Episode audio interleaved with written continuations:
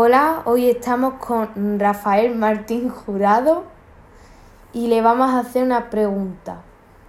¿Qué dificultades has tenido en la vida? Pues sobre todo una de las más gordas fue la crisis de 2010 que me afectó de lleno y, me quedé en paro, perdí el trabajo y bueno pues tenía trampa y además pues, un bebé recién nacido, que eras tú. Mm. ¿Cómo lo has superado? ¿Te costó mucho o poco?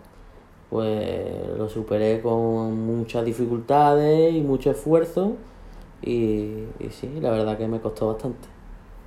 ¿Necesitaste algún familiar o amigo para que te ayudara?